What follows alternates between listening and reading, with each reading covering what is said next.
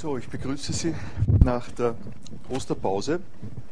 Äh, wir haben jetzt auch einen Wechsel in der Themenstellung und zwar eine gewisse Rückwendung äh, zu dem, was ich im vergangenen Semester äh, vorgelegt habe und was mich dabei am meisten interessiert hat, nämlich Sie erinnern sich zum Teil also an einen Teil der Benennung der Vorlesung besser wissen, äh, Privatwissen, Allgemeinwissen, Wissen in Bilanzen. Und ich habe äh, ziemlich viel äh, darüber gesagt, wie dieses Problem der ökonomischen Nutzbarkeit von Wissen aus der Sicht sowohl der neueren Entwicklungen im Rahmen der Universitätsgesetzgebung als auch äh, im Hinblick auf äh, neuere äh, theoretische Ansätze in der Ökonomie selber, äh, wie das zu sehen ist. Äh, wenn Sie die Materialien durchschauen vom äh, vergangenen Semester, finden Sie an der Stelle schon einige Ansätze. Hier ähm, mache ich Sie sozusagen darauf aufmerksam bei diesem Wissensbilanz. Äh, strategische Positionierungen der Universitäten, mentaler Kapitalismus, Universitätsreform. Über diese Dinge äh, habe ich da gesprochen. Ich habe zu Beginn äh, dieses Semesters einen Sprung in die Philosophie gemacht und habe Ihnen im Anschluss an einen Artikel über Wissen, über die Bedingungen von Wissen auch ähm, dann einen Zugang äh, erläutert äh, zum Wissen, wie er klassisch-philosophisch äh, äh, zu sehen ist. Äh, ich bin also dann auf Platon zurückgekommen, auf Theaetetos äh, und auf die ganze Reihe von Überlegungen, die damit zu tun haben, dass man strategisch in der philosophischen Diskussion, wenn man philosophiegeschichtlich an die Sache rangeht, äh, mit solchen äh, Begriffen operiert wie äh, berechtigte wahre Überzeugung. da muss ich jetzt nicht im Einzelnen wieder drauf eingehen. Ich rufe Ihnen das nur kurz in Erinnerung. möchte aber, wie gesagt, heute auf den allgemeinen Duktus zurückkommen und insbesondere jetzt unter dem Titel Das Gästebuch ähm, weitermachen. Der, die Idee äh, der Überschrift Das Gästebuch besteht darin, äh, dass bei der alten Dame, das äh, ist die Philosophie, eine Reihe äh, von äh, anderen äh, Disziplinen vorstellig werden und sich eintragen im Gästebuch. ich habe vorangekündigt, dass das sein werden Ökonomie, Soziologie und Knowledge Management zumindest äh, und äh, dass es mir darum geht, äh, mich mit der Sache auseinanderzusetzen, mit der Frage auseinanderzusetzen, welchen Beitrag diese Gastdisziplinen zum Thema Wissen, das in der Philosophie eine eigene Sparte ist, zu leisten vermögen. Und ich habe eigentlich auch schon im äh, vergangenen äh, Semester äh, in einer Vorlesung begonnen, äh, damit äh, ein bisschen etwas darüber zu sagen, äh, wie sich das darstellt. das habe ich getan im Anschluss erstens an diesen Slogan, den Sie hier sehen, und an den Lehrbuchartikel, das Lehrbuchkapitel von Paul Krugman, einem der bekanntesten äh, und aktivsten US-amerikanischen Ökonomen äh, äh, im, Moment. Äh, ich werde äh, da dann äh, auch wieder einsteigen und werde Ihnen über dieses Lehrbuchwissen, das ist sozusagen ein Lehrbuchwissen aus der normal äh, akademischen Ausbildung für Ökonomen. Das, das wird also angeboten. Ähm, dort der Paul Krugermann hat äh, mit seinen Sachen außerdem äh, die angenehme ähm, Verhaltensweise, dass er die Sachen frei zur Verfügung stellt. Äh, das heißt, man kann das äh, äh, PDF im Internet finden und auch im Internet weiter verwenden.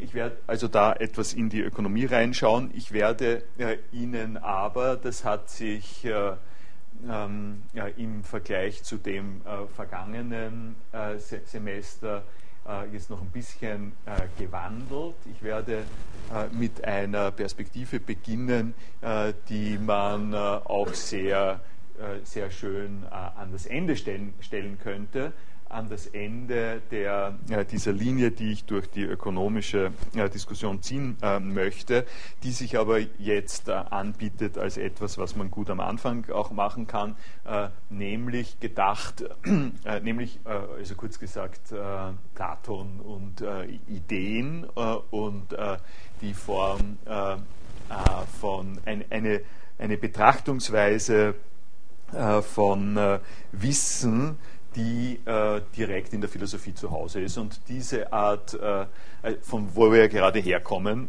äh, in dem äh, Kurs dieser Vorlesung.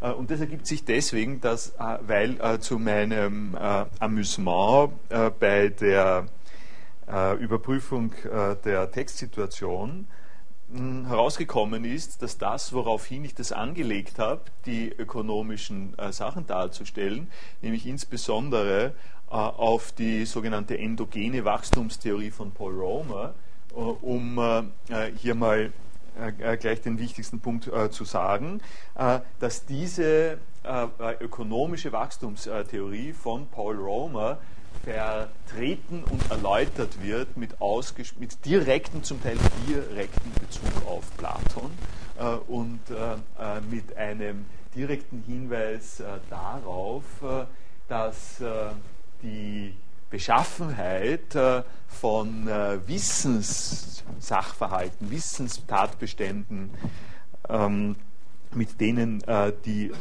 an denen die Ökonomie auf eine neue Art und Weise Interesse findet, von Paul Romer selbst ähm, in Beziehung gesetzt wird zu erstens mal platonischen Konstruktionen, äh, und äh, zweitens äh, auch mit ihm, von ihm direkt in Beziehung gesetzt wird mit dem Thema Position von Forschungsinstitutionen und Hochschulen im Zusammenhang eines allgemeineren Wirtschaftsrahmens, insbesondere einer Marktwirtschaft.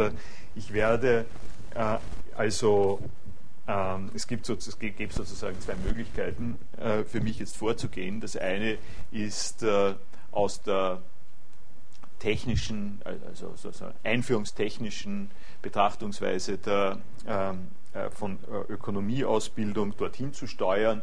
Und die zweite ist ähm, die aus der Philosophie sozusagen dann äh, kommend hier zurückzugreifen. Ich werde an der Stelle äh, die zweite äh, Möglichkeit ähm, äh, wählen, weil äh, ich mir denke, dass ich sie vielleicht motivieren sollte für einen Einstieg in diese ökonomischen Zusammenhänge. die andere Möglichkeit wäre eben die ökonomischen Zusammenhänge ihnen einfach vorzusetzen und die philosophischen Implikationen dann rausspringen zu lassen.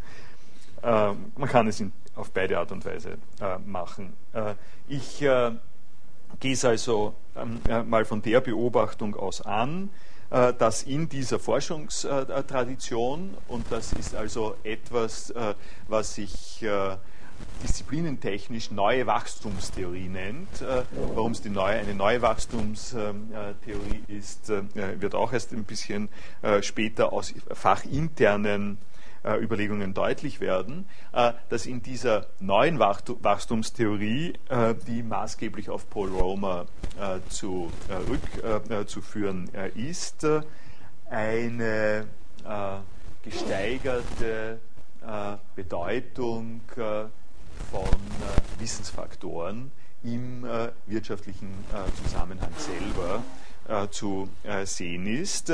Und das möchte ich Ihnen exemplifizieren an einigen Passagen aus einem Interview, das ähm, ähm, Roland Bailey mit mit Paul Romer gegeben hat, 2001.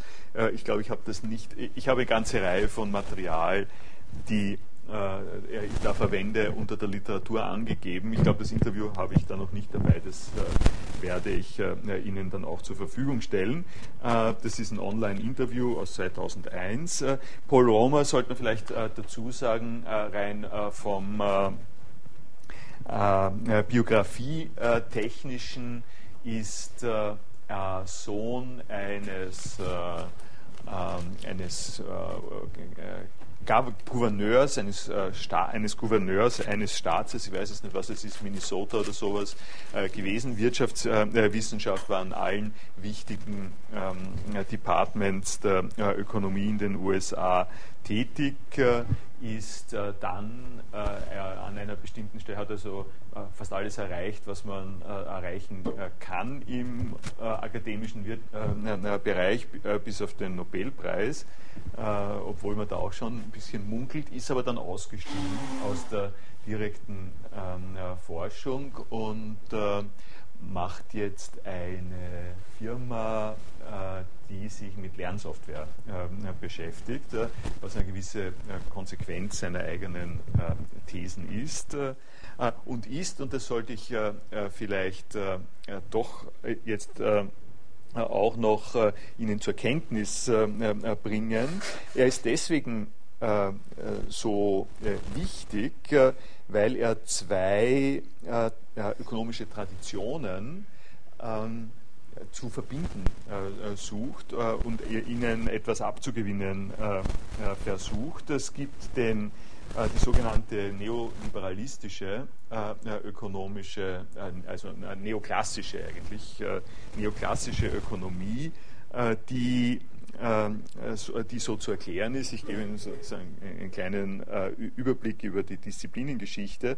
Äh, der Beginn der Volkswirtschaftslehre, äh, das werden Sie wissen, noch vor Karl Marx bei Adam Smith, äh, allgemeine Überlegungen darüber, wie sich der Produktionsprozess in modernen kapitalistischen Gesellschaften unter Berücksichtigung von Marktgesetzen. Und die Marktgesetze sind an dieser Stelle äh, die neuen Gesetze gewesen gegen äh, die feudalistischen äh, Zusammenhänge und die feudalistischen äh, Berechtigungsstrukturen, äh, wie sich also äh, das Ensemble einer Volkswirtschaft gegeben die Bedingungen der Moderne analysieren lässt und wie man daraus äh, eine, ein, eine Erkenntnis äh, gewinnt und auch Perspektiven gewinnt äh, für die Entwicklung der, der Wirtschaft, für das, die Steigerung des Gemeinwohls.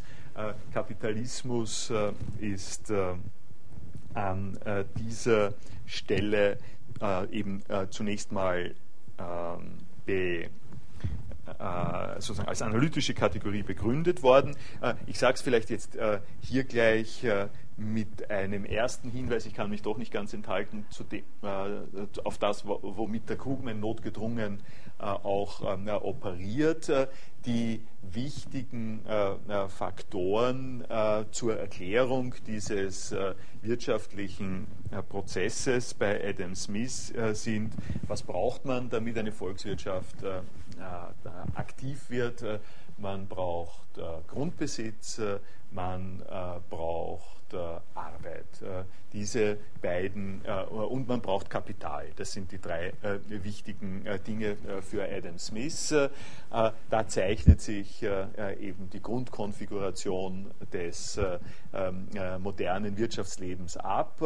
Äh, der Grundbesitz kommt aus dem äh, Feudalismus, nicht? das sind äh, also die, die, die, Landed Gentry im Zusammenhang mit den großbritannischen Verhältnissen. Man braucht diese Art von sozusagen Basisressourcen und dann braucht man Investitionen, Kapital und man braucht Arbeitskraft, die und das Zusammenwirken dieser äh, Faktoren ist äh, der ähm, analytische Rahmen, in dem sich die Sache bei Adam Smith hält.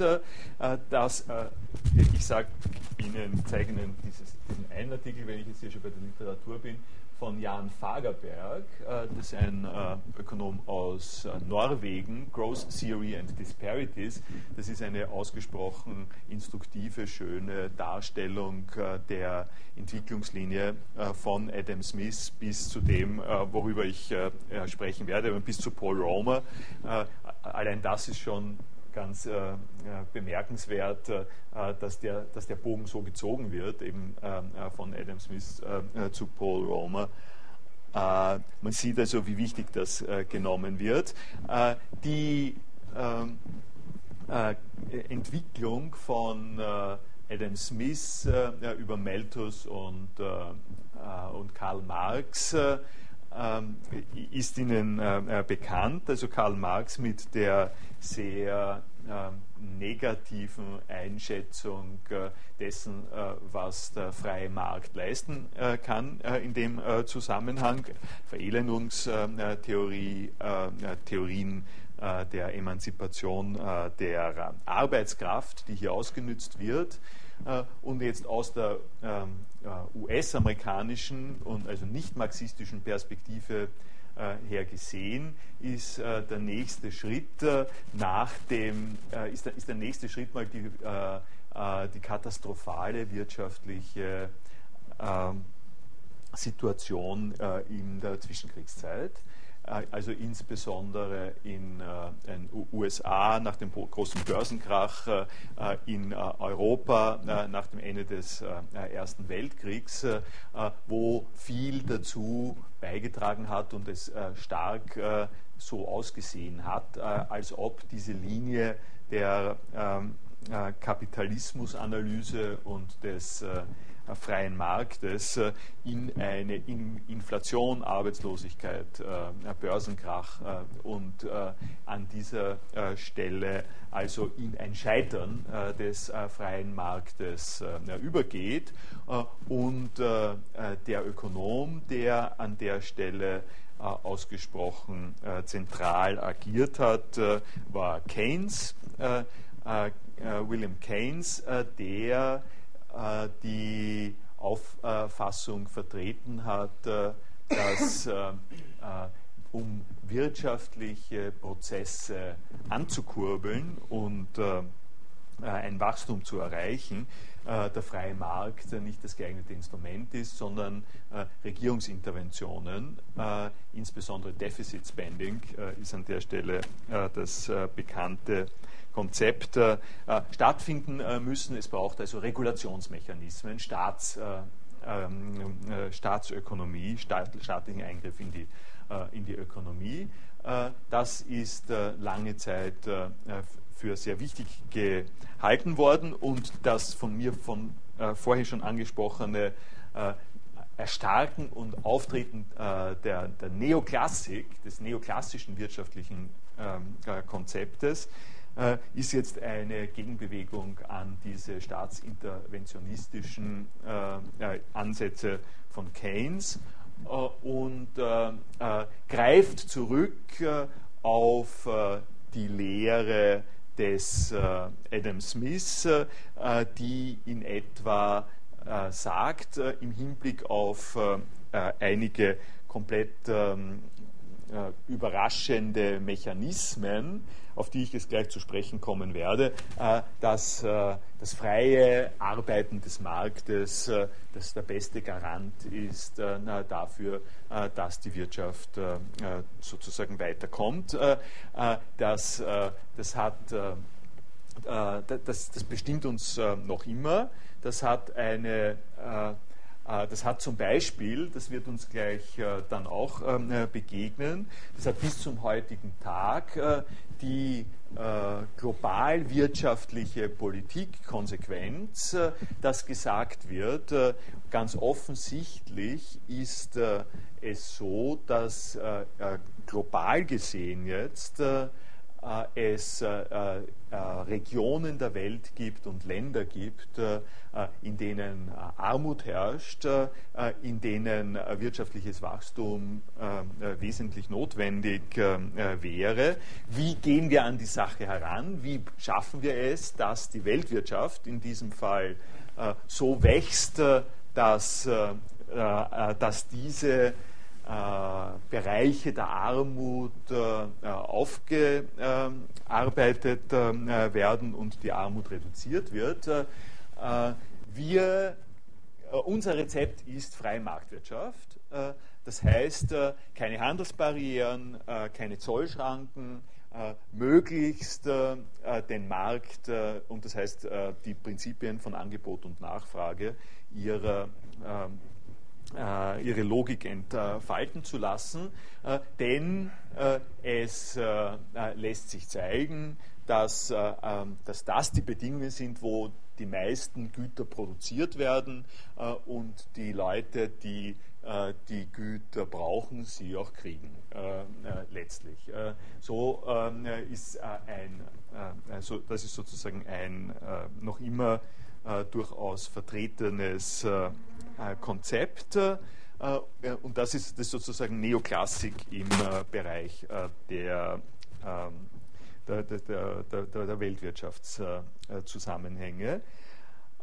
und Paul Romer, damit habe ich begonnen, ist auf der einen Seite ein, äh, jemand, der, da, der sozusagen aufgewachsen ist äh, mit dieser Tradition. Man muss noch dazu sagen, das ist jetzt ein, äh, ein, ein, zweiter Punkt, äh, den ich noch nicht äh, erwähnt habe, äh, dass es in der Ökonomie in den letzten 30 Jahren, würde ich mal sagen, eine Entwicklung gegeben hat, die vergleichbar ist dem, was am Beginn des 20. Jahrhunderts in der Philosophie passiert ist, nämlich einen einen Schwenk zu ausgesprochen formalen äh, Betrachtungsweisen, äh, sodass man in der Volkswirtschaftslehre nicht mehr, äh, äh nicht mehr operieren konnte, äh, äh, ohne Mathematiker zu sein und ohne komplexe Modelle, die sich mit, mit sozusagen des ganzen mathematischen Apparates der Differentialgleichungen und ganz bestimmter äh, weiterer mathematischer Hilfsmittel bedienen, äh, äh, zu operieren. und er ist also jemand, der, der, der reüssiert hat, genau dadurch, dass er solche Modelle entwickelt hat. Das sind komplett formale mathematische Modelle. Ich, sie können es sich dann anschauen, ich zeige es Ihnen noch. Ich verstehe sie nicht, muss ich sagen. Ich verstehe sie auch nicht. also nicht auch nicht, ich verstehe sie nicht. Punkt.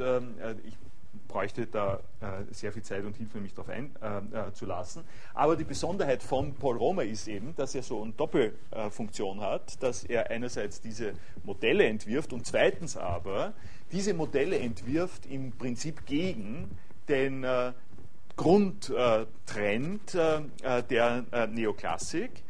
und an dieser Stelle kommt das Problem der Wachstumstheorie rein und das ähm, kann ich äh, äh, vielleicht jetzt am besten so illustrieren, damit Sie auch eine Vorstellung haben, warum das hier endogene Wachstumstheorie heißt, also nicht nur neue Wachstumstheorie, sondern endogene Wachstumstheorie. denn in dem neoklassischen, in der neoklassischen Reaktion auf Keynes, äh, die so richtig eingesetzt hat nach dem Zweiten Weltkrieg in den 50er Jahren, als es auch, äh, das muss man Hinter, als Hintergrund sehen, als es nicht äh, mehr um die Wirtschaftskrise der Zwischenkriegszeit gegangen ist, sondern um den Boom, der durch die Post-Zweite Weltkrieg Wiederaufbau Notwendigkeiten entstanden ist in dieser Situation, äh, äh, wo man also äh, wieder stärker auf den äh, freien Markt gesetzt hat, ist etwas aufgekommen, was, äh, äh, was eben die alte Wachstumstheorie ist, nicht die neue Wachstumstheorie. Die alte Wachstumstheorie, die entstanden ist in einer Gegenreaktion zu, äh, oder sagen wir, Ergänzungsreaktion äh, zu den Adam Smith-Voraussetzungen. Äh, äh, und das, war die das war die folgende Beobachtung.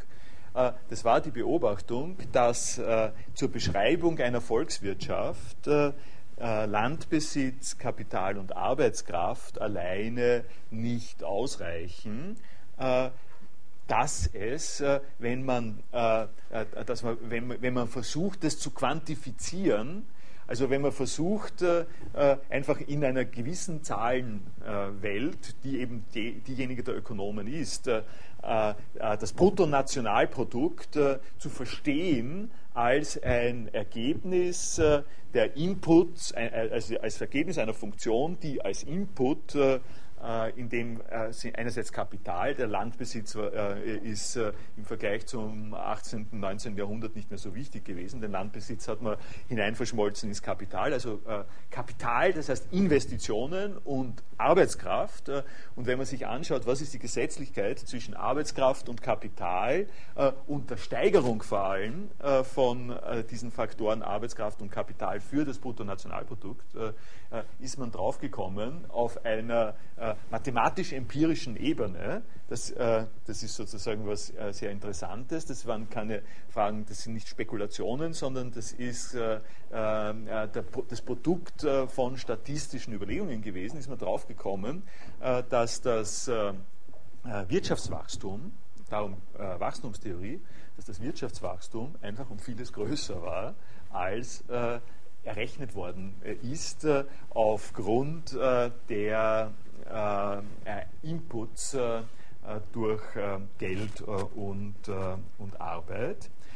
Und diese und die Idee, die Frage war jetzt die, wo kommt dieses gesteigerte Wirtschaftswachstum her? Und die Antwort, die Robert Solow, Solow S-O-L-O-W, der hat nun den Nobelpreis dafür bekommen, gegeben hat, ist, dass das der technische Fortschritt ist. Äh, dass das, äh, heute sagt man auch äh, Multi-Productivity Factor oder sowas ähnliches, das heißt eine Anzahl ähm, von Faktoren, die man im Einzelnen erst sozusagen herausanalysieren muss, die aber als ein zusätzlicher Faktor, quasi als Multiplikationsfaktor in diese Gleichung eingehen, je mehr man äh, diese Form, ähm, äh, äh, also je mehr man ähm, genauer, genauer zugesehen hat, wo das Wachstum herkommt, desto deutlicher ist geworden, äh, dass, es, äh, dass es hier einen Bereich gibt, der das Wachstum direkt beeinflusst und der zurückzuführen ist auf Innovation, auf technische, ähm, neu, auf neue Ideen. Und das hat also durchaus in der äh, positivistischen ähm, äh, äh, Entwicklung der Disziplin äh, eine neue äh, Idee, eine neue äh, Betrachtungsweise mal angestoßen. bei Robert Solo allerdings als ein externer Faktor. Das ist die äh, das ist sozusagen der Unterschied äh, zu der endogenen Wachstumstheorie. Die, die, exogene, die exogene Wachstumstheorie hat gesagt, äh, wir arbeiten mit unseren Kurven und dann stellen wir fest, da gibt es noch einen zusätzlichen Faktor, äh, der das alles produktiver macht, als wir eigentlich äh, erwartet hätten. Und dieser Faktor ist Innovation und dieser Faktor, den finden wir vor. Äh, das ist etwas, was unsere Gesellschaft, äh, so wie sie ähm, konfiguriert ist, äh, vorgibt für unsere Wirtschaft ein bisschen so wie Naturalien. Also man kann in eine Stahlproduktion, für eine, es gibt sozusagen ähm, bestimmte ähm, Gesetze, nach denen man berechnen kann, wie äh, sozusagen wie ökonomisch äh, äh, Stahlproduktion funktioniert oder Fischfang produziert. Fischfang zum Beispiel funktioniert, aber Fischfang wie, es, wie es also, ich spreche jetzt nicht von den letzten 20, 30 Jahren, Sie, Sie merken schon, worauf das auch hinausläuft, aber wie es sozusagen vor, vor 30 Jahren noch funktioniert hat, war der Fischfang eine ökonomische Größe, die äh, darauf gebaut hat, dass es Fische gibt im, äh, im Meer. Die, äh, die, Fische waren, äh, die, die, waren sozusagen nicht wirtschaftlich generiert oder sowas, äh, sondern die hat es einfach gegeben. Das war eine Ressource, äh, die man nehmen kann und auf der kann man eine Wirtschaft aufbauen. und so ähnlich kann man einen, ein Wirtschaftswachstum aufbauen auf, den, auf dem Innovationspotenzial, ähm, das, man, das man vorfindet. Und in diesen ähm, äh, in diesem Solo-Modell äh, ist sogar noch weitergegangen worden und man hat gesagt, äh, da, das ist ungefähr so wie, so, so, wie Radiosendungen. also wenn man sich vorstellt, wie bestimmte Wirtschafts-, Untergruppen, ähm, sozusagen Unterprojekte, ökonomische Unterprojekte laufen, dann kann man davon ausgehen, dass äh, sozusagen ein bestimmter Informationslevel äh, zum Beispiel, nämlich äh, 15 Mal am Tag die Nachrichten oder 24 Mal am Tag die Nachrichten oder, oder 50, 60 Mal am Tag die Nachrichten, äh, dass also ein Level an Weltnachrichten äh, äh, gegeben ist, vorgegeben ist für, oder auch Börsenachrichten zum Beispiel, nicht, in dem Fall, vorgegeben ist für Wirtschaftstreibende. Die können mit dem operieren, da müssen sie sich nicht drum kümmern, da zahlen sie auch nichts, äh, dafür zahlen sie auch nichts. Nicht? Fürs Hören vom ORF, abgesehen von der, äh, wenn man sie zahlt, äh, der kleinen Teilnahme, Teilnahmegebühr, fallen keine weiteren ähm, Gebühren an. und und, dann kann, und wenn man sozusagen feststellt, dass, äh, äh, dass das Vorhandensein von Weltnachrichten die äh, Wirtschaftskapazität äh, äh, positiv beeinflusst, weil man zum Beispiel dann weiß, in welche Länder man besser äh, im Moment keine Geldüberweisungen ähm, versucht oder sowas ähnliches, dann ist das ein klassischer Fall von exo, exogenem Faktor für einen wirtschaftlichen Zusammenhang. Äh, und die äh, Besonderheit, äh, ja, und, und das hat also im Solo-Modell, das wollte ich sagen, sozusagen dazu geführt, dass man irgendwie gesagt hat, naja, die ganze ähm, Weltwirtschaftssituation sieht eigentlich so aus, dass, dass die Kenntnisse, diese technologischen Faktoren, die produktionssteigernd wirken, äh, die sind eigentlich äh, zugänglich rund um den Erdball, die sind global äh, zugänglich und müssten also mehr oder weniger für alle gleich sein. Und darum wurde an dieser Stelle eben auch argumentiert in die Richtung, dass das Äquilibriumsmodell, also freier Markt gleicht aus letztlich die verschiedenen äh, Divergenzen, Disparities, Growth, Growth Theories and uh, Disparities, hat äh, der Fagerberg-Artikel, ähm, dass das letztlich gerade aufgrund ähm, der Eigenschaften von, ähm, von technischem Wissen dazu führen müsste, dass sich weltweit eine Konvergenz herstellt, so wie also die Analogie ist relativ äh, äh, deutlich, äh, wenn man das Burgenland nimmt, nicht? dass noch vor 15 Jahren ein eher benachteiligter Bereich in der EU war, an der Stelle Sondermaßnahmen notwendig gewesen sind und innerhalb aber eines gewissen äh, Maßnahmenpaketes. Da sind sicher eben äh, Regierungsinterventionen mit dabei, aber nicht nur, sondern auch ganz banale äh, Marktmechanismen von der Art, dass dort die Arbeitskräfte billiger sind, darum äh, mehr äh, Firmen dort angesiedelt werden, wenn man die nötigen Incentive gibt und damit äh, dort Beschäftigung geschaffen wird und damit, dass Beschäftigung geschaffen wird, steigt der das Einkommen dort und die Region wird sozusagen wirtschaftlich angehoben dass so etwas wie ein, solcher Gleichgewichtsauffüllprozess auch weltwirtschaftlich notwendig, sozusagen möglich ist.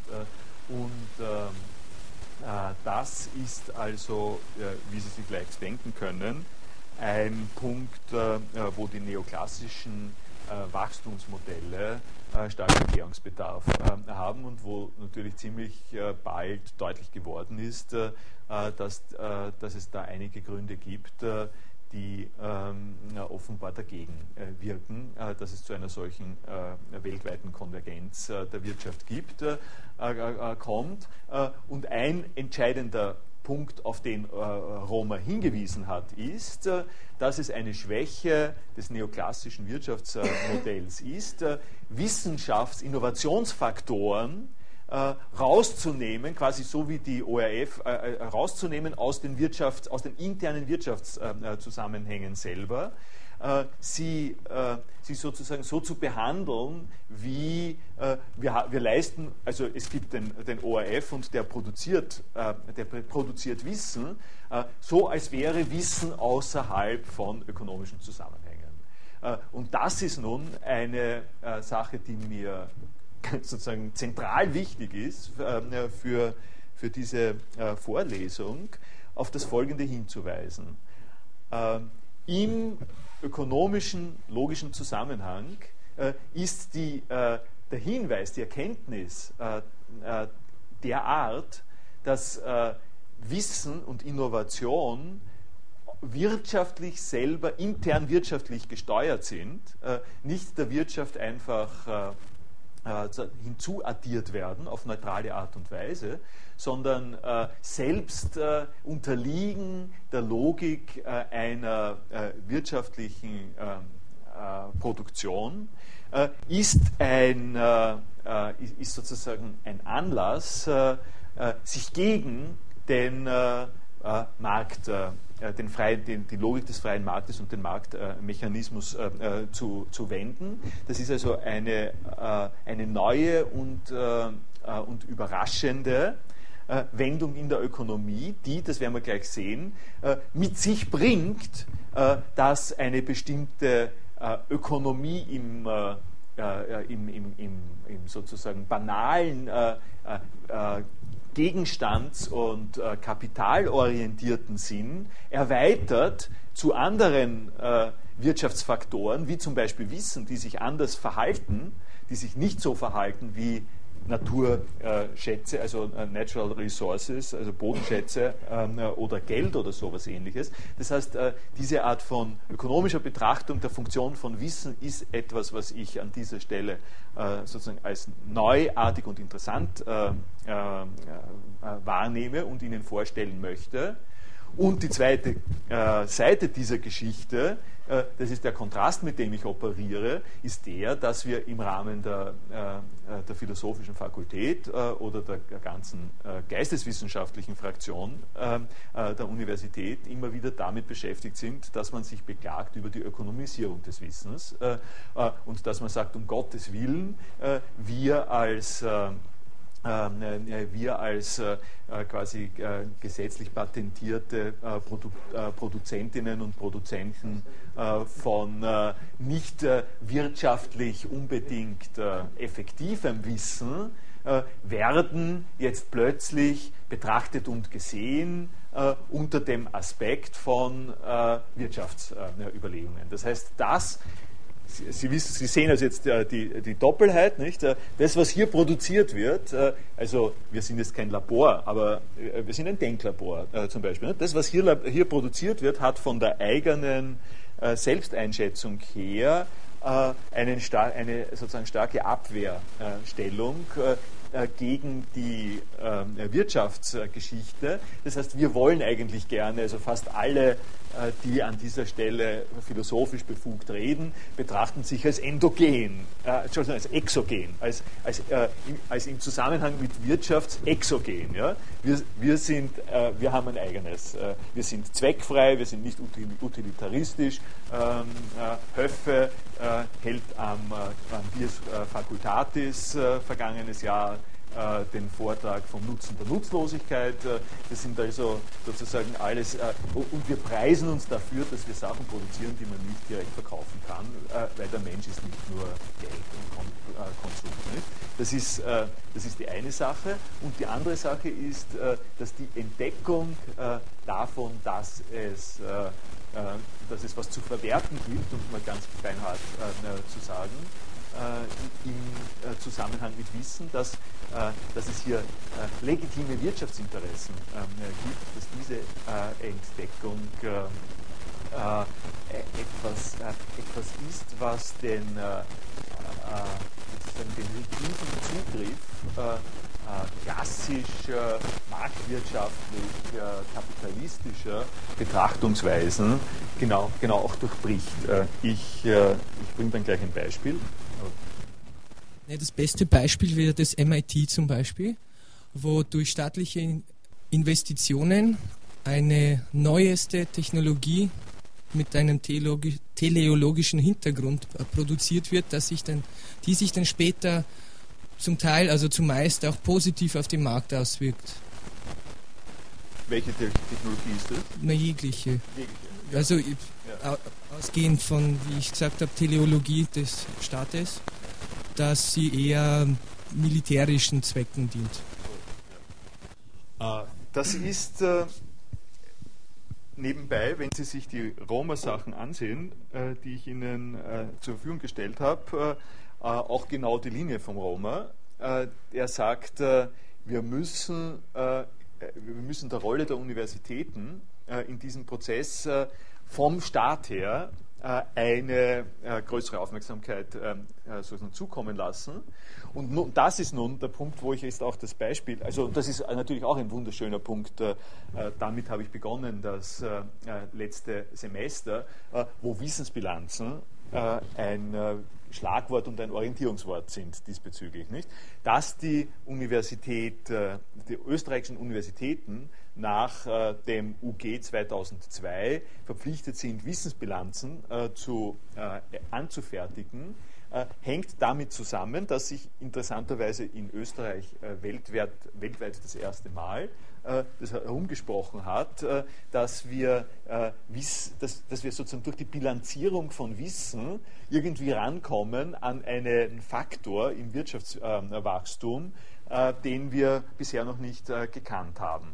Wie wirkt sich das jetzt aus? Und da, da möchte, ich, da möchte ich sozusagen jetzt einen, einen kleinen ähm, Exkurs oder sozusagen eine Illustration machen äh, äh, in die äh, handfeste Alltagssituation der Universität und auch des Instituts für, für Philosophie. Äh, die, äh, das Bedenkliche und die Frage, es ist ja jetzt äh, eben das und in die Art und Weise, wie es normalerweise diskutiert wird, äh, ist, äh, ist so etwas wie, äh, und wenn wir jetzt äh, äh, für unsere geistigen Produk Produktion nachweisen müssen, wenn wir die betrachten unter dem Aspekt, wie viel äh, können wir davon brauchen äh, im wirtschaftlichen Zusammenhang, äh, dann wird es eine radikale Verarmung und Einschränkung der äh, der Geldmittel geben. Also wir brauchen keine Numismatik äh, oder äh, also die, die, kleinen Fächer werden eingespart. Es ist ja nicht so, dass es nicht auch stattfinden würde, gerade in, in, Wien, aber in Innsbruck ist es ganz, ganz massiv der Fall. Altertumswissenschaften, wozu braucht man das? solche Überlegungen und wir brauchen stattdessen mehr Investitionen in eine Forschung, anwendungsgeleitete äh, äh, Forschung. Äh, das ist, das ist der eine Teil, das ist die eine Situation.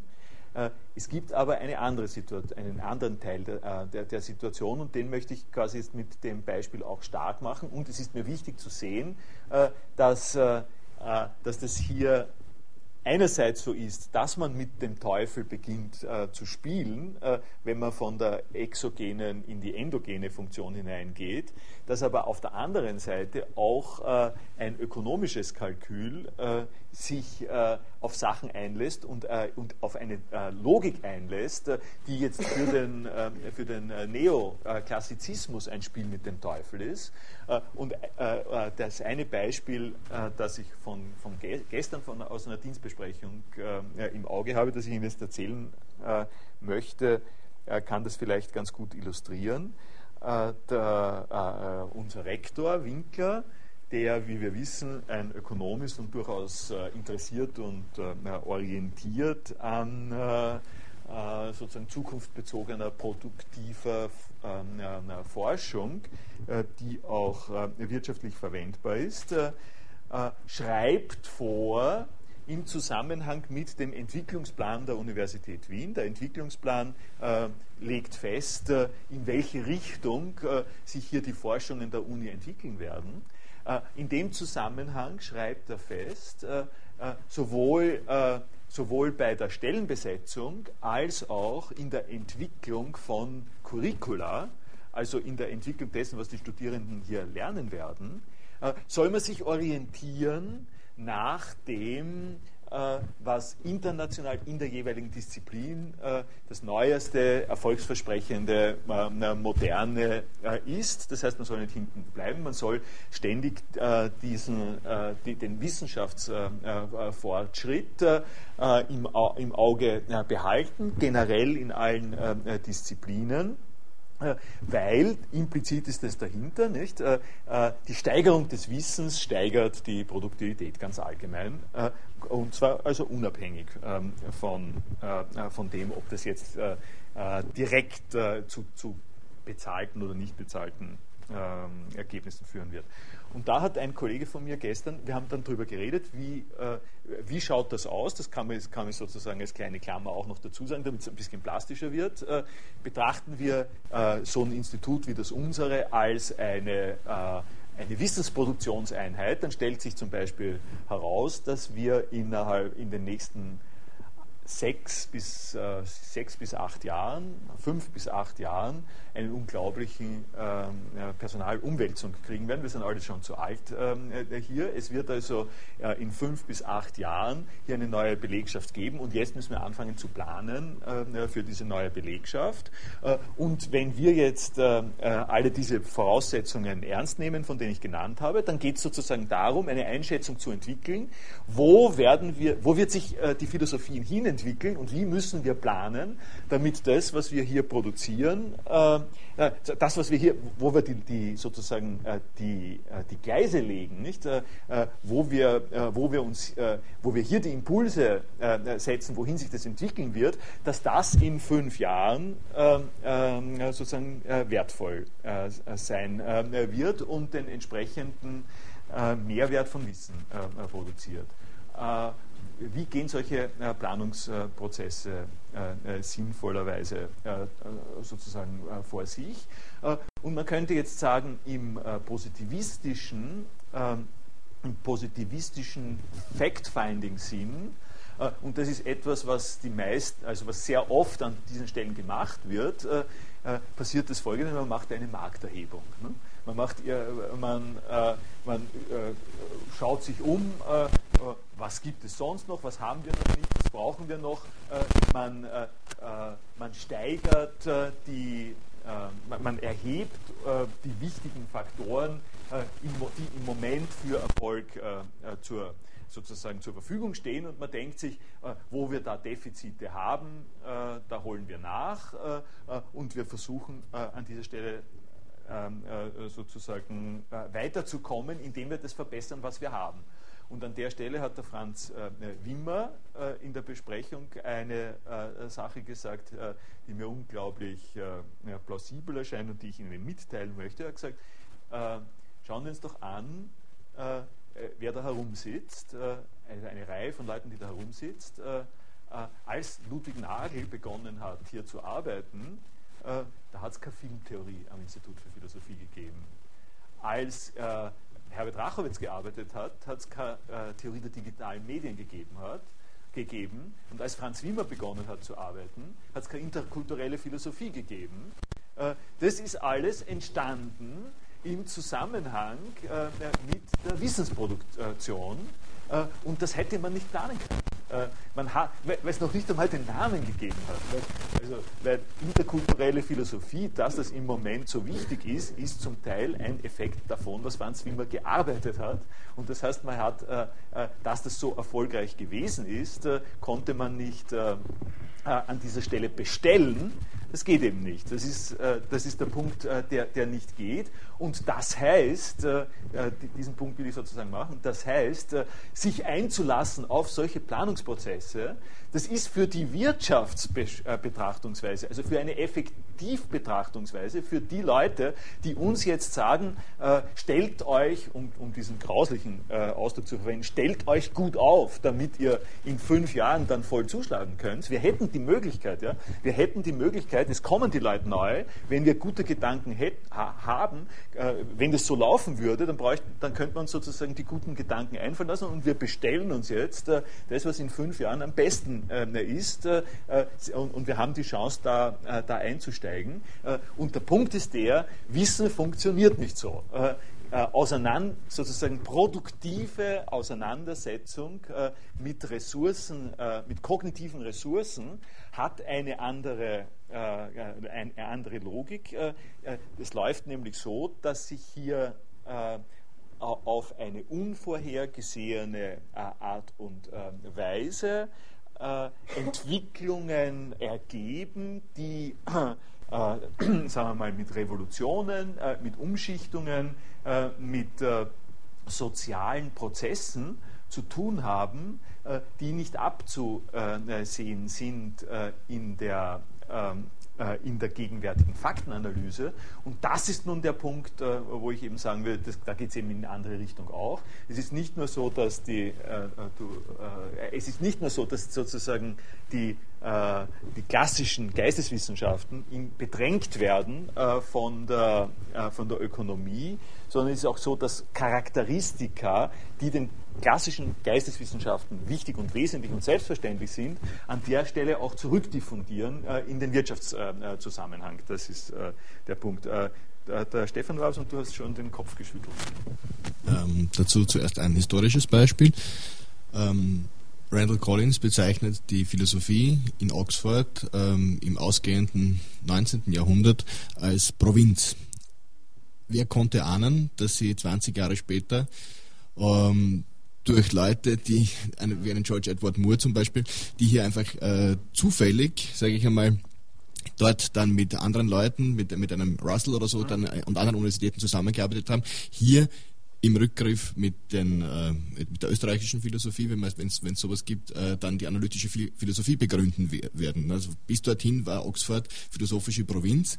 Das wird also dort explizit so dargestellt und ist auch sehr plausibel nachvollziehbar, weil damals war deutscher Idealismus das, woran, woran man gedacht hat, wenn man an Philosophie gedacht hat. Nicht? Und aus diesem heraus müsste man vielleicht auch eine Forderung stellen, die jetzt also noch sehr abgehoben ist, aber für eine Kontingenztheorie des Wissens sozusagen, dass man hier auch hier versucht, ähm, diese Faktoren einmal beschreiben und denkbar zu machen, dass es auch, dass auch Kontingenzen hier zusammenwirken, die nicht planbar sind und die man vielleicht aber auch irgendwie ähm, ja, in die Überlegungen mit einfließen lassen sollte. Also was gibt es meiner Meinung nach oder meines Wissens nach noch nicht. Ja, das äh, Thema des Recruiting ist ja kein neues und gerade in meinem ehemaligen wirtschaftlichen, innovativen Forschungsbereich haben wir das ja schon lange auch gekannt und da ging es aber doch eigentlich immer darum zu schauen, dass die Leute, die wir aufnehmen, wenigstens auf dem Stand der des, der Trends sind. Das ist aber nicht eine, eine notwendige und keine hinreichende Bedingung. Und die, die weitere Bedingung ist dann, dass diese Leute, die wir aufbauen, und das gilt wohl auf den Universitäten genauso, jene Flexibilität und jene Innovativität aufweisen, um sich diesen neuen Gegebenheiten anzupassen. Aber wenn sie nicht einmal auf dem Stand des Wissens sind oder der Trends sind, dann ist die Chance eben einfach kleiner. das würde ich un, unverändert unterschreiben. Also ich, es liegt mir jetzt nicht daran, einen Beitrag zum Kapitel Fachhochschulen und Universitäten zu machen, aber ein bisschen was ist davon angesprochen. Nicht? Also ich will nicht diese äh, sagen wir, selbstgefälligen äh, Tendenzen, äh, die in der, in der Universitätsbeschreibung oft drinnen sind, von der Art und Weise, äh, dass man hier äh, Selbstverantwortung, Kreativität und sowas äh, lernt, was hoffentlich auch stimmt und so will ich aber nicht allzu stark machen. aber darauf hinweisen sehr wohl, dass, der, dass diese Differenz, von der du redest, von Basiswissen und Kapazitäten, äh, aus diesem Basiswissen äh, was zu machen, was einen überrascht. Äh, also überraschende äh, äh, Produktivität aus dem Basiswissen ähm, zu machen, dass das der, der wichtige Punkt ist. Und das ist jetzt vielleicht, ich mache ein bisschen einen Change of Program, weil in der Diskussion ähm, wir jetzt an eine, an eine Stelle gekommen sind, wo das was ich, was ich für ein bisschen später vorgesehen äh, habe, ausgesprochen gut äh, hinpasst, nämlich den Punkt, wo der Paul Romer auf Platon direkt zurückgreift und was, was darum, glaube ich, da durchaus was Amüsantes ist.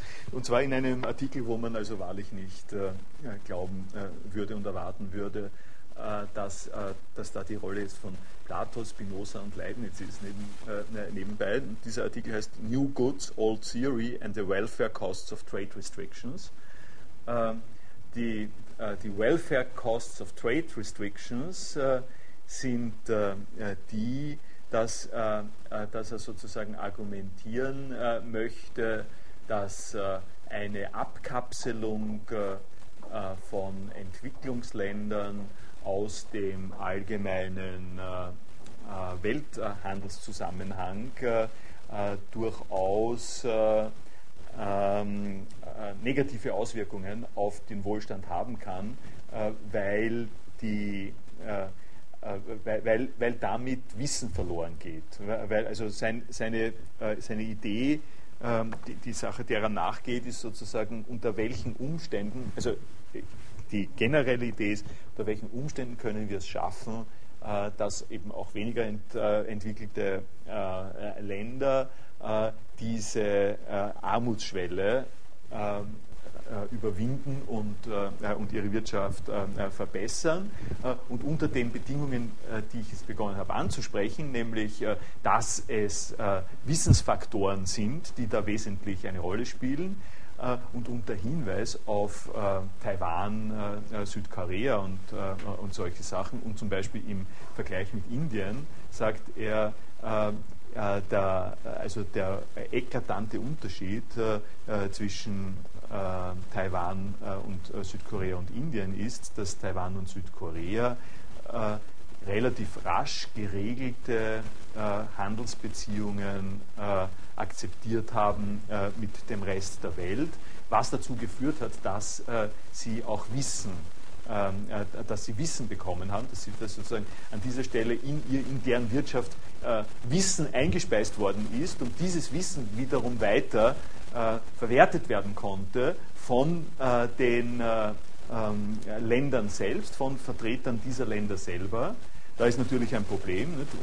sozusagen unter, wie schauen die Bedingungen aus, unter denen das Wissen, äh, äh, dass äh, multinationale Konzerne äh, an dieser Stelle äh, allenfalls äh, mit einsetzen, wenn man sie lässt in solchen Entwicklungsländern, wie wie sieht das Verhältnis zwischen der Repatriierung der der Verdienste dieses Wissens in die, in die, in die entwickelten Länder und dem Spin-off, Spillover der, der Wissensproduktion in den jeweiligen Ländern. Das ist im Einzelnen natürlich ein, ein schwieriger und heikler Punkt. Aber, und das äh, habe ich, äh, das habe ich jetzt noch nicht so ausgebreitet, äh, aber es wird Ihnen an dieser Stelle sozusagen unmittelbar deutlich sein. Die Besonderheit davon, dass wir es hier mit Wissen als, als Wirtschaftsfaktor zu tun haben, führt auch dazu, und gerade das führt also dazu, dass man Wissen nicht so kontrollieren und beherrschen kann, äh, wie man äh, es, äh, wie, wie, wie, man sozusagen mit Maschinen oder mit Geld macht. wenn ich als eine reiche multinationale Unternehmung in einem Land investiere, um dort viel Geld zu machen durch die billigen Arbeitskräfte, und ich nicht einfach dort, also ich muss ja dort, um Geld zu machen mit den billigen Arbeitskräften, muss ich dort Leute anstellen. Es gibt auch äh, Fälle, wo die Leute quasi eingeflogen werden äh, von den USA, äh, zum Beispiel oder von der, von der Europäischen Union. Äh, das hilft aber äh, natürlich äh, nicht besonders, weil denen muss ich genauso viel zahlen ähm, wie im eigenen Land oder mehr eigentlich noch, weil sie, weil sie sozusagen Hardship-Zulagen haben. das heißt, an der Stelle spare ich mir überhaupt nichts kostet eigentlich noch mehr. Das heißt, ich muss dort Leute ausbilden äh, und ich, äh, ähm, äh, damit ich den, die Vorteile des günstigeren äh, des günstigeren Wirtschaftens habe. Äh, und an der Stelle gibt es die, gibt's die Spillovers. Äh, ich kann nicht wissen, dass ich, an, dass ich da einmal generiert habe und angestoßen habe, kann ich nicht mehr alles für mich selber aneignen. Und das hat äh, das hat zu tun mit dem Charakter des Wissens im Gegensatz zum ähm, äh, Charakter zum Beispiel von Geld. Ne? Also wenn ich eine Geldanlage habe, dann kann ich kontrollieren, wie viel Zinsen kriege ich, unter welchen Bedingungen und das, diese Zinsen, äh, die fließen alle auf mein Konto. Ja? Äh, äh, äh es sei denn, ich bin ein Mäzen ähm, oder so etwas, dann zahle ich sozusagen weiter. Wissen in dieser in dieser Situation ist etwas, was ein Eigenleben äh, entwickelt äh, und was, äh, was Möglichkeiten eröffnet, die jenseits dieses Aneignungszusammenhangs sind. Und deswegen, und das ist sozusagen der Hintergrund, warum hier ähm, warum hier steht Welfare Costs of Trade Restrictions, weil man dieser Vorteile verlustig geht, wenn man den Handel blockiert. Das ist die Richtung, in die das geht. Aber äh, die beiden anderen äh, äh, Worte dieses Titels, neue Güter und alte Theorie, sind eigentlich das, was beim Roma zu, der, zu dem platonistischen ähm, Ansatz führt. und der Zusammenhang ist der, dass er sagt, es gibt in der klassischen, der neoklassischen Ökonomie äh, gibt es eine Fixierung, das ist eben das ist die alte Theorie, äh, äh, die es da gibt, äh, und in dieser alten Theorie gibt es einen Set of Mind äh, und dieser Set of Mind wird durch die Mathematik, die dieser alten Theorie zugrunde liegt, äh, gestützt. Und das ist die Voraussetzung, was er nennt, the principle of plenitude, die Voraussetzung, dass mehr oder weniger alles, was äh, alles, was es geben kann, schon vorhanden ist. Also eine äh, sozusagen Saturiertheit, äh, um es mal so zu sagen, ein Prinzip der Saturiertheit. Wir haben schon, was, was, es, was es alles geben kann.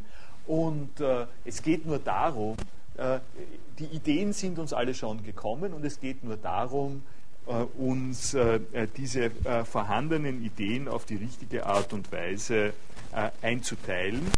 Er zitiert an einer anderen Stelle, das macht er hier glaube ich nicht, zitiert er äh, das gibt es ja immer wieder, nicht? Sowohl in der Physik des äh, ausgehenden 19. Jahrhunderts äh, hat es diese Position gegeben, dass man gesagt hat, also die Physik ist eigentlich abgeschlossen.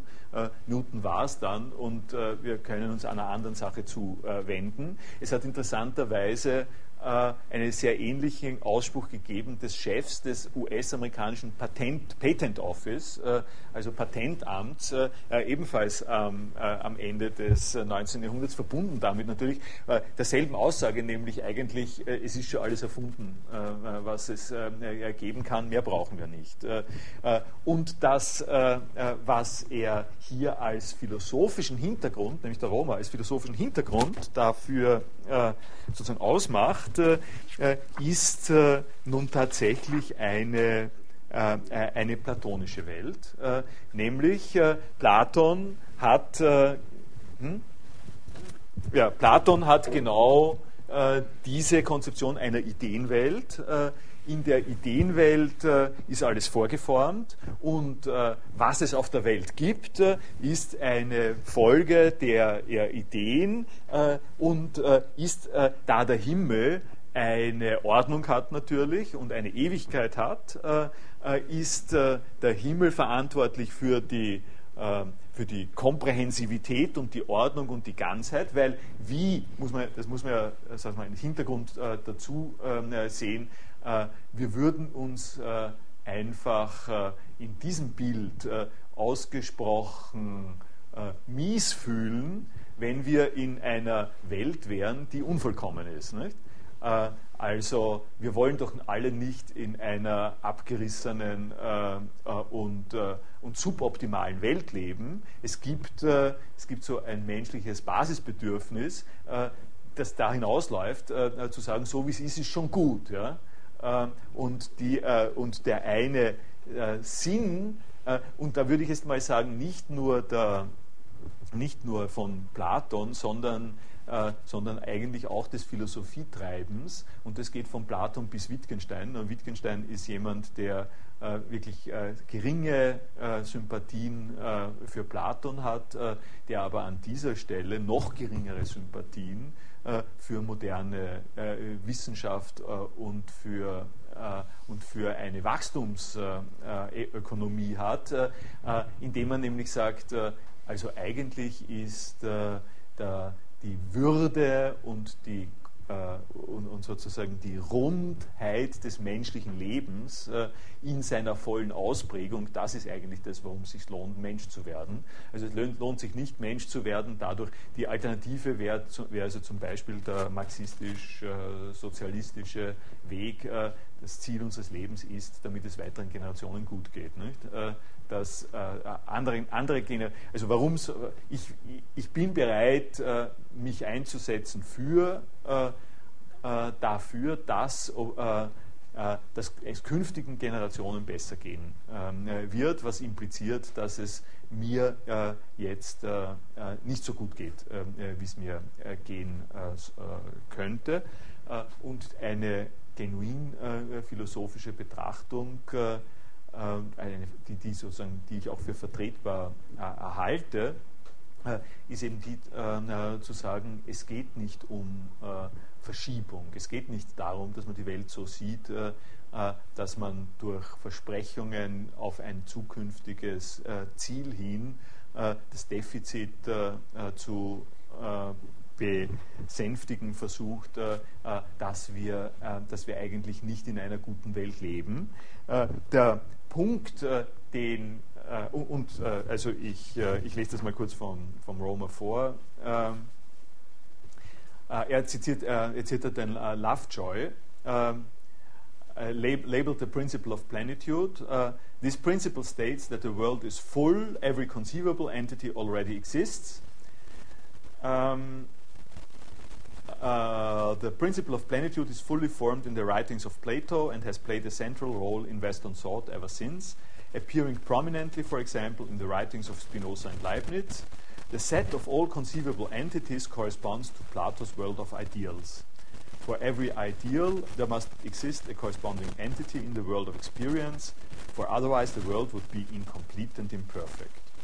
Dann sagt er äh, über die Ökonomen, most economists adopt a modeling strategy that reflects an implicit belief closely related to that of the patent clerk and the other condator, also der Patentbeamte äh, äh, und, der, und der Schöpfungsgläubige, also der Creationist, äh, der einfach sagt, äh, Gott hat die Welt geschaffen und da Gott ein vollkommenes Wesen ist, kann er die Welt äh, nicht unvollkommen ähm, geschaffen haben. und und jetzt kommt da, also von daher kommt, kommt jetzt die Frage auf die neuen Güter und den Punkt, den er ökonomisch machen will, nämlich, dass unter diesen kognitiven Voraussetzungen es wenig Anlass gibt, äh, neue Produkte äh, sich äh, sozusagen in Gedanken zu entwickeln. wir haben schon das, was es gibt. Warum sollte es, warum sollte es das was Neues geben? Und diese diese Fragestellung ist jetzt die, von der wir da ausgegangen sind. wie steht da, also jemand, der angestellt wird an der Uni, wenn es sozusagen neue Philosophiestellen gibt oder in einem äh, Wirtschaftsbetrieb, äh, der äh, expandieren muss, äh, dann, äh, äh, dann wird natürlich damit operiert, dass der ein Basiswissen hat und dieses Basiswissen entspricht so etwas, wie er ist komplett ausgebildet. Ja? Also jemand, der, jemand, der nicht den äh, Rahmen dessen beherrscht, äh, was im Moment äh, vorhanden ist, den will man dem will man eigentlich nicht zutrauen, dem will nicht zutrauen, dass er den Erfordernissen oder sie den Erfordernissen gewachsen ist. Auf der anderen Seite ist das eine Betrachtungsweise, die dazu tendiert, gerade das zu blockieren, äh, wo es Defizite gibt und wo es äh, Unangepasstheiten gibt, aus denen was Neues entstehen ähm, äh, könnte. Und das Neue, das entsteht, das ist jetzt der Punkt vom Roma, das Neue, das entsteht nicht in allen Fällen, aber in den signifikanten Fällen ist das Neue, das entsteht, dasjenige, was das Wirtschafts-, wirtschaftliche Wachstum auch sozusagen be, ähm, beschleunigt. Und, äh, äh, und, und jetzt komme ich äh, zu, äh, also dann doch zu dem Interview, das, äh, mit dem ich da begonnen äh, habe und das dadurch charakterisiert ist, dass es diesen ähm, doppelten Charakter von Wirtschaft und Universität sehr, sehr deutlich anspricht. Es, äh, die Frage ist die, äh, was äh, sehen Sie an als die notwendigen Voraussetzungen für technischen Fortschritt und wirtschaftliches Wachstum? Ähm, Roma sagt drauf, eine ausgesprochen wichtige Einsicht ist, dass der Prozess der technologischen Entdeckung äh, eingebettet ist in einen einzigartigen äh, Zusammenhang äh, von äh, Institutionen. Und dieser institutionelle Zusammenhang ist am produktivsten, äh, wenn, äh, ähm, wenn die also wenn, wenn diese Institutionen eng gekoppelt sind an, an, an, an Märkte. Äh, wir, äh, jetzt sagt äh, sagt sozusagen weiter, die, der wichtigste Punkt ist, dass wir Wissenschaftsproduktion haben und Märkte, auf denen gehandelt wird. Und der entscheidende Begriff der, äh, der hier eine Rolle spielt, äh, sind Eigentumsrechte. Das ist jetzt eine Sache, die, die sozusagen sehr stark auch wiederum philosophiebezogen und wissenschaftsbezogen ist und auch Auswirkungen hat auf Sachen, auf die ich noch zu sprechen kommen werde.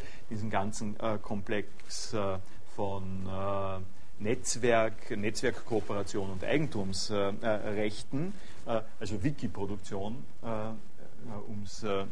um sozusagen ganz, äh, ganz platt zu sagen, wem gehören die Inhalte ähm, eines, eines Wikis. Und er spricht, er spricht eben an dieser Stelle Eigentumsrechte an als einen äh, zentralen Problempunkt in der Überschneidung von Markt und Universität. Im Markt äh, sind die äh, fundamentalen Institutionen äh, gekennzeichnet durch Privateigentum. Äh, ein, äh, eine individuelle Person besitzt einen Landanteil oder ein Fass Öl und diese Ressourcen können kontrolliert werden von der Person, die, diesen, die diesen Besitz sozusagen hat. In der Wissenschaft haben wir eine ganz unterschiedliche Ethik. Äh, wenn jemand äh, zum Beispiel das pythagoreische Theorem äh, erfindet oder eine Formel, dann ist die Konvention in der Wissenschaft, dass er diese Idee nicht kontrollieren kann. Er äh, gibt sie her. Er muss sie publizieren.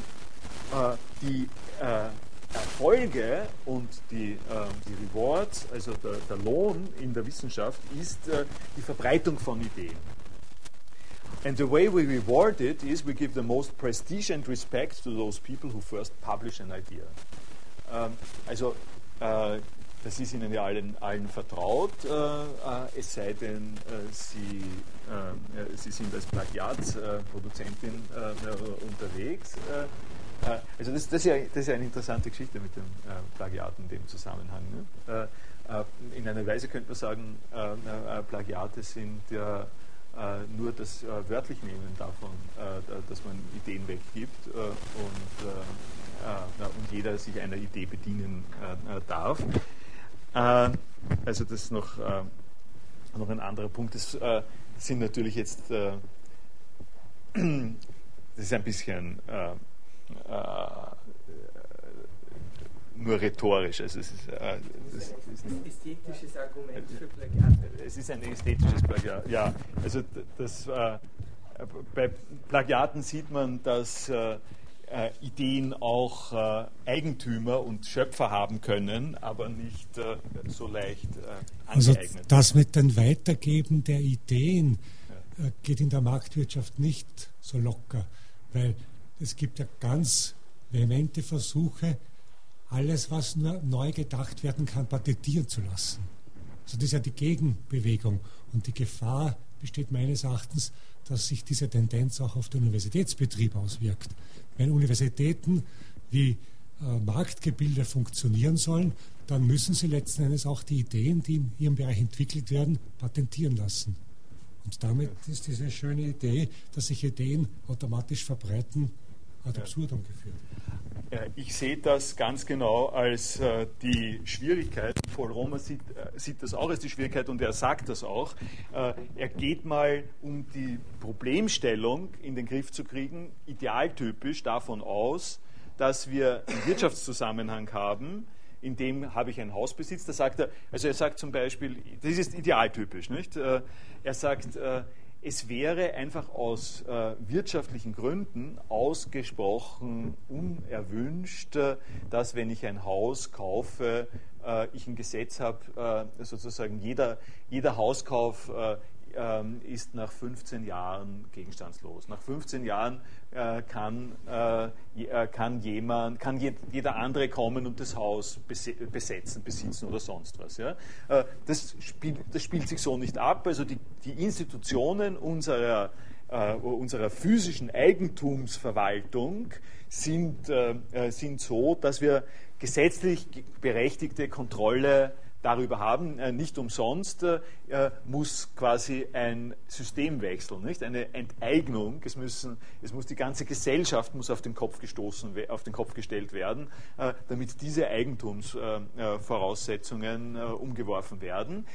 Das ist ein Grundstein unserer normalen Wirtschaftssachen. Auf der anderen Seite, idealtypisch jetzt mal, die ontologische Differenz oder äh, äh, ens äh, unum et verum convertuntur äh, oder Transzendentalphilosophie, äh, was Transzendentalphilosophie ist, aber äh, nicht nur das, zum Beispiel, oder die, die Entdeckung, dass man, äh, dass man im, äh, im, im, Waldviertel nach Keltengräbern äh, ne, suchen kann äh, und damit äh, zum Beispiel äh, Tourismusstützpunkte erzeugen kann ja, oder sowas. Das sind, das sind idealtypisch jetzt mal Sachen, die wurden nicht, die können nicht so angeeignet werden. Nicht? Wenn jemand auf die Idee kommt, äh, wenn es ein Keltenmuseum ähm, äh, in, äh, in Neusiedl äh, ob der Zeier äh, machst, äh,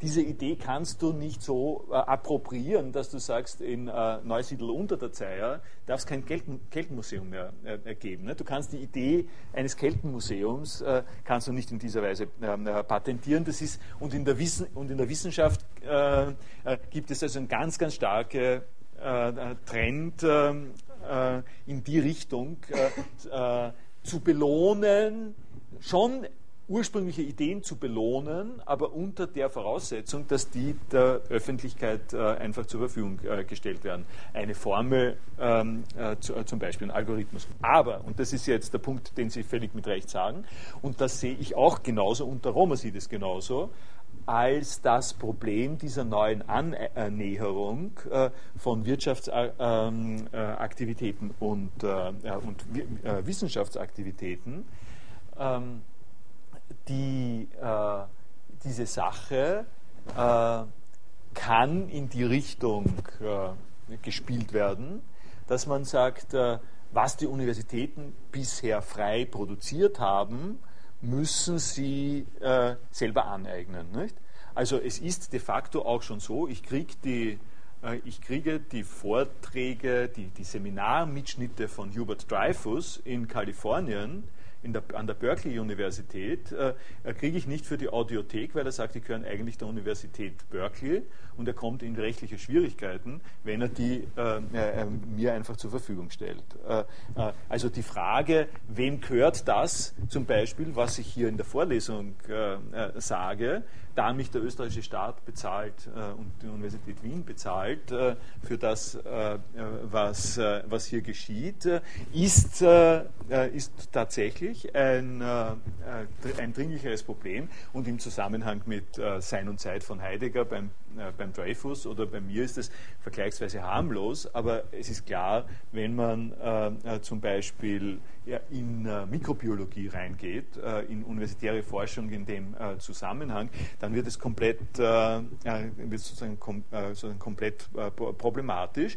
Und an der Stelle, um, um gleich vor, mal, vorzugreifen, was der Roma an der Stelle sagt, er sagt, also die, äh, die, die, Fachausdrücke, die Fachausdrücke in der Wirtschaftstheorie für diesen Zusammenhang äh, sind äh, ist rival and only partially, partially excludable. Äh, ich bringe äh, also die zwei Begriffe, mit denen operiert ist, äh, rivalisierende oder nicht rivalisierende Güter und ausschließbare und nicht ausschließbare Güter.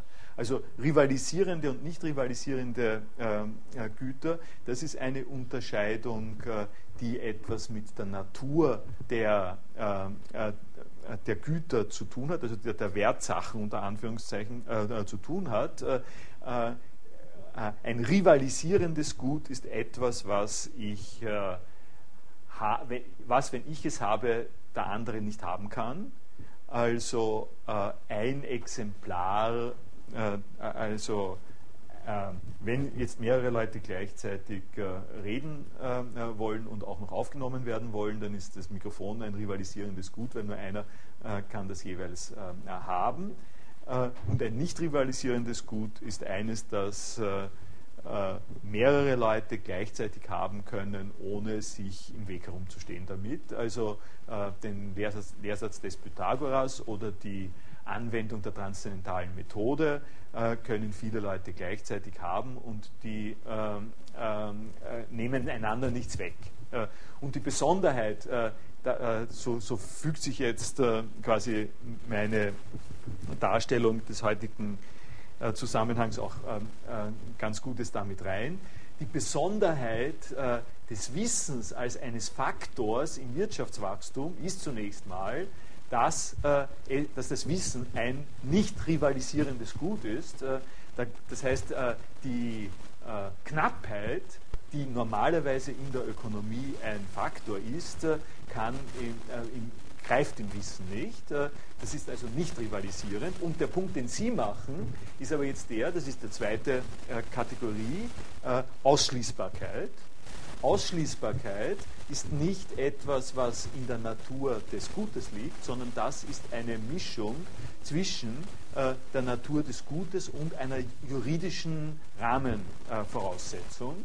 Äh, Ausschließbarkeit heißt, ich habe die juridischen Mittel, äh, bestimmte äh, Inhalte und Sachen äh, für mich zu behalten, andere Leute davon, weg, äh, davon auszuschließen.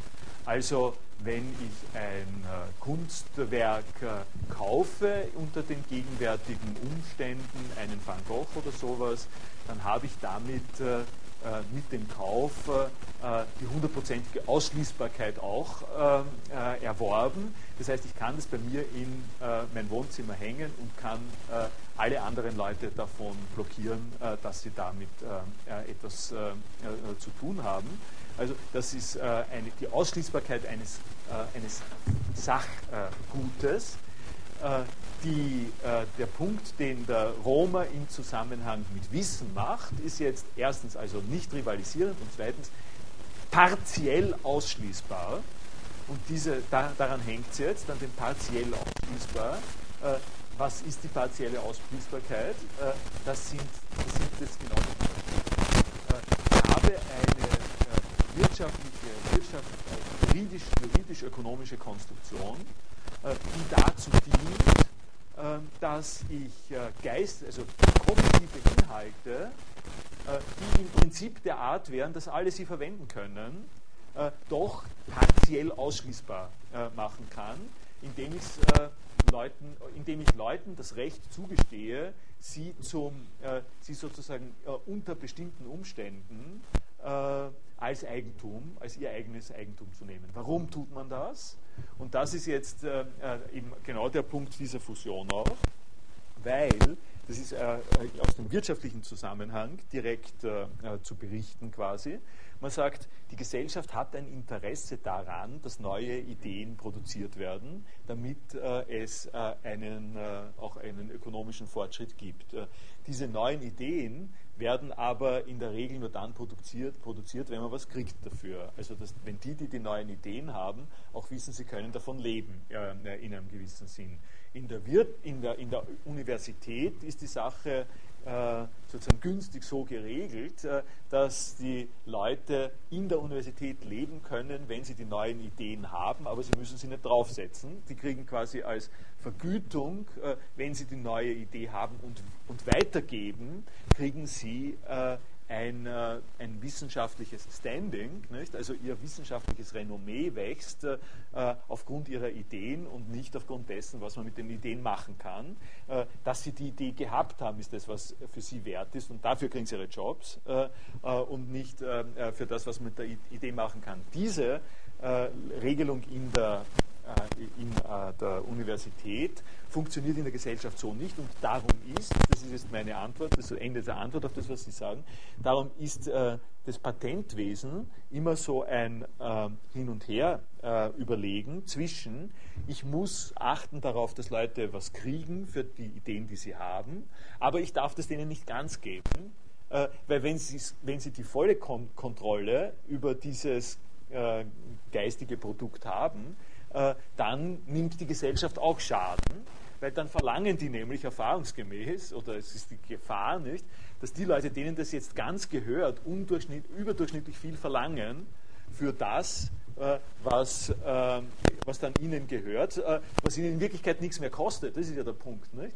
Die, äh, die, haben etwas, was, äh, was sie einmal produziert haben und das hat was gekostet und dem Moment, in dem sie es haben, äh, und sie es weitergeben, kostet ihnen das Weitergeben aber nichts mehr. Ja? Das heißt, die Gesellschaft nimmt Schaden, äh, wenn äh, die für jede ähm, äh, sozusagen für jede Weitergabe, für jede Weitergabe, die ihnen selber nichts kostet eigentlich, äh, äh, unkontrolliert viel Geld verwenden können. Und darum kommt man auf solche Konstruktionen wie zeitlich beschränkte Patente, die einen Anreiz der Produktion geben sollen und andererseits aber der Gesellschaft offen lassen, die Möglichkeit zu profitieren von dem, was da entwickelt worden ist. Zu deinem letzteren, äh, es ist gut, dass eben die Kartensachen aufweichen. Und das vorherige, äh, die Ökonomie der Universität ist eher matriarchalisch. Äh, das patriarchalisch, der kapitalistische.